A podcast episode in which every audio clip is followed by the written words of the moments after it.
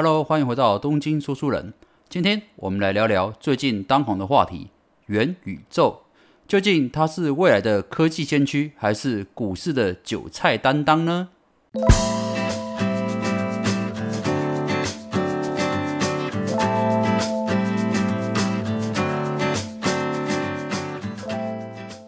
好的，元宇宙的呃英语叫做 Metaverse。那 Metaverse 这个词是由 Meta 跟 Verse 啊两个组成的哦。Meta 指的是超前，Verse 是由 Universe 哦宇宙演化而来的哦。所以啊，直译中文的话，其实应该叫做超越宇宙哦。但是目前的主流翻译都称为元宇宙，所以我们这张专辑还是用元宇宙啊来称呼哦。那么为什么元宇宙最近会爆红呢？主要有两个原因哦。啊，第一个是这个 F B 的执行长祖克伯哦，在上周接受采访的时候直言，元宇宙啊会是科技产业下一个章节中非常重要的一环哦。他表示啊，脸书要在未来五年内从社群媒体公司转变成为一间元宇宙公司哦。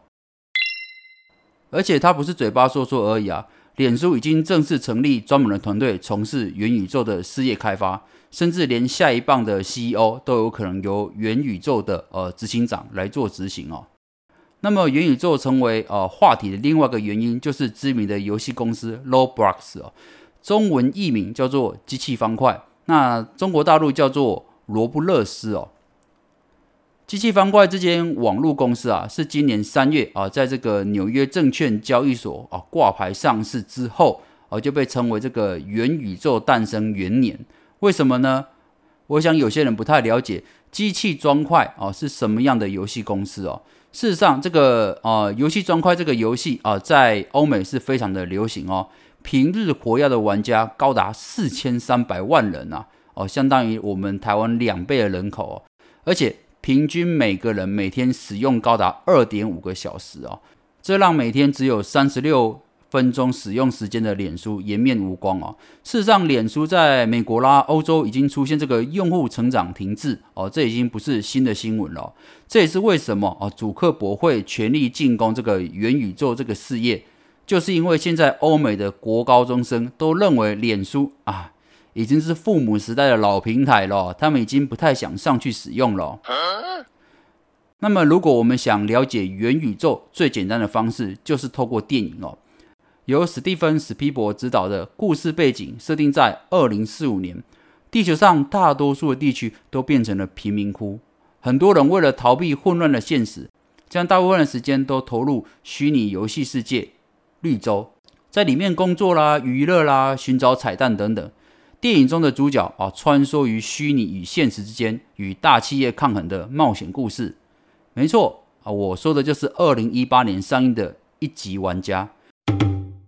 这部电影对于虚拟世界绿洲的介绍，描绘啊未来的人可以透过 VR 等设备进入绿洲，并且可以啊随意修改虚拟世界中的外观啦、居住地点啊，甚至是工作职业等等哦，有一个完整运行的虚拟社会形态啊，包含各行各业的数位内容、数位产品、虚拟人格，也可以在其中进行价值交换哦。尽管这些剧情是老套的青春少男少女啊拯救世界的爱情喜剧啊，但是啊传达一个很重要的讯息啊，就是电影里的绿洲真的很酷。所有现实世界办得到与办不到的事情都有可能在绿洲发生。不论是回到未来的飞天车、古墓奇兵身材较好的罗拉、怪兽之王哥吉拉、恐怖变态的鬼娃恰吉。甚至帅气的 R 七八二元祖钢弹都能在元宇宙的世界发生，让许多人仿佛身临其境。虽然电影的结尾还是来一套这个政治正确哦，强调现实生活中才是真实的，但是哦，相信有不少人宁愿活在有这个哥吉拉跟钢弹的虚拟世界里哦啊，毕竟这个比现实世界实在有趣太多了哦。所以啊，事实上所谓的元宇宙概念。就跟电影《一级玩家》里面讲述的绿洲哦是一样的。曾经看过这部电影的人啊，就很容易理解了。当然，没看过的人，我也很推荐回去脑补一下。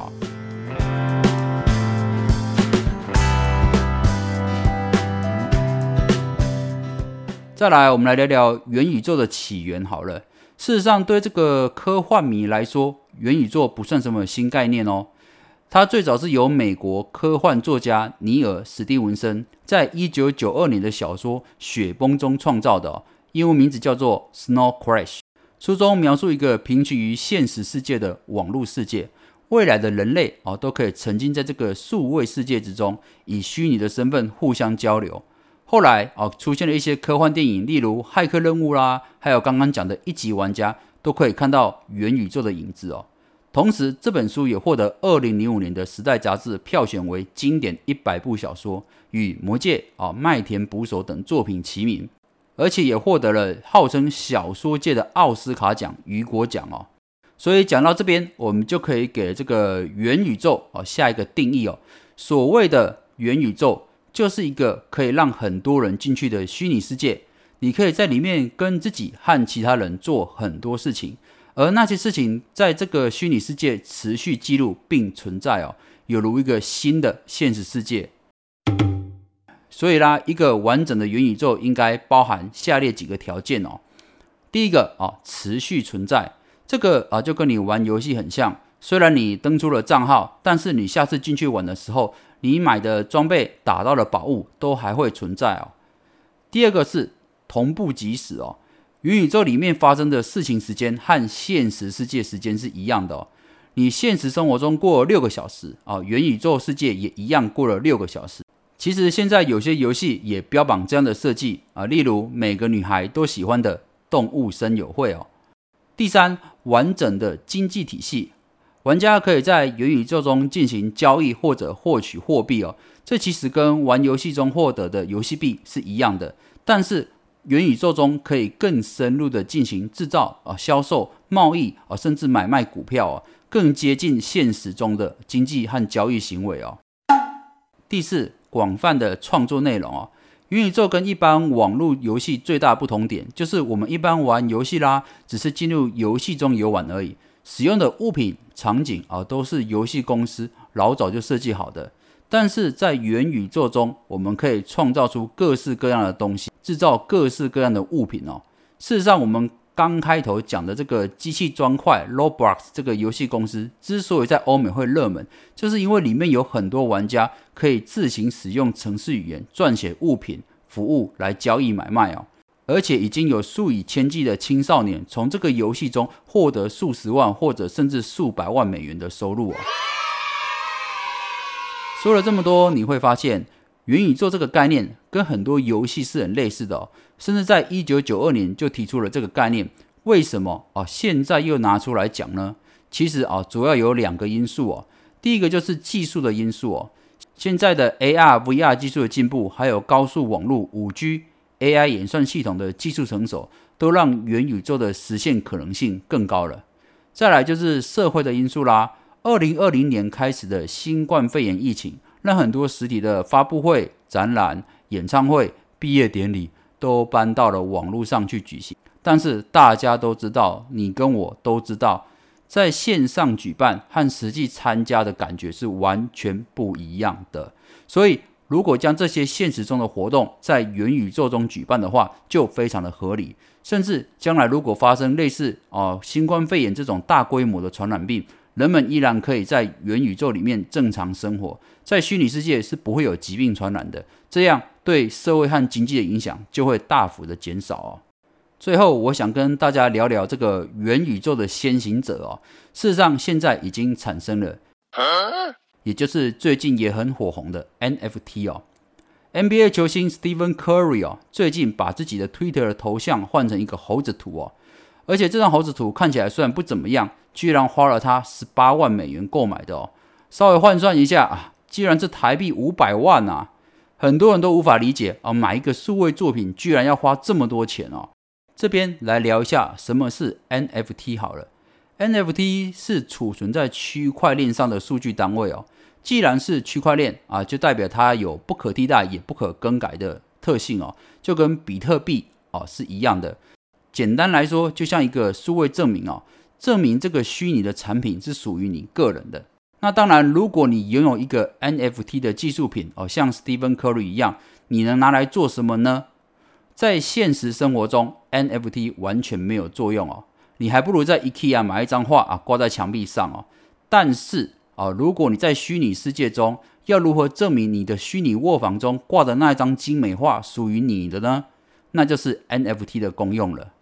换句话说，未来的未来，元宇宙如果没办法实现的话，那么 NFT 的产品就完全没有价值可言哦，它就只是一串数据编码而已哦。所以现在 NFT 的产品能够爆红，就代表人们对于虚拟产品的价值啊开始肯定了。好啦，我们这边做个总结。所谓的元宇宙，你可以理解为，就像你玩大型的 MMORPG 魔兽世界、动漫界的刀剑神域，或者是电影一级玩家一样，是一个像现实生活一样的世界。你可以过着第二人生，用一个完全不同的身份、职业、不同的性别、外貌、不同的居住地点，甚至摆脱时间和空间的限制。所有现实世界中没有办法办到的事情。在元宇宙都有可能实现。如果一级玩家的绿洲世界真的产生了，我觉得这样的元宇宙也挺不错的，至少比特斯拉的创办人马斯克口口声声说要带我们去的冷冰冰火星好玩多了。你说是吗？好了，我是东京说书人，想要了解更多有用没用的小故事吗？欢迎订阅我的频道，给我五星好评加留言，我会制作出更多有趣的专辑给您收听。咱们下回见喽，拜拜。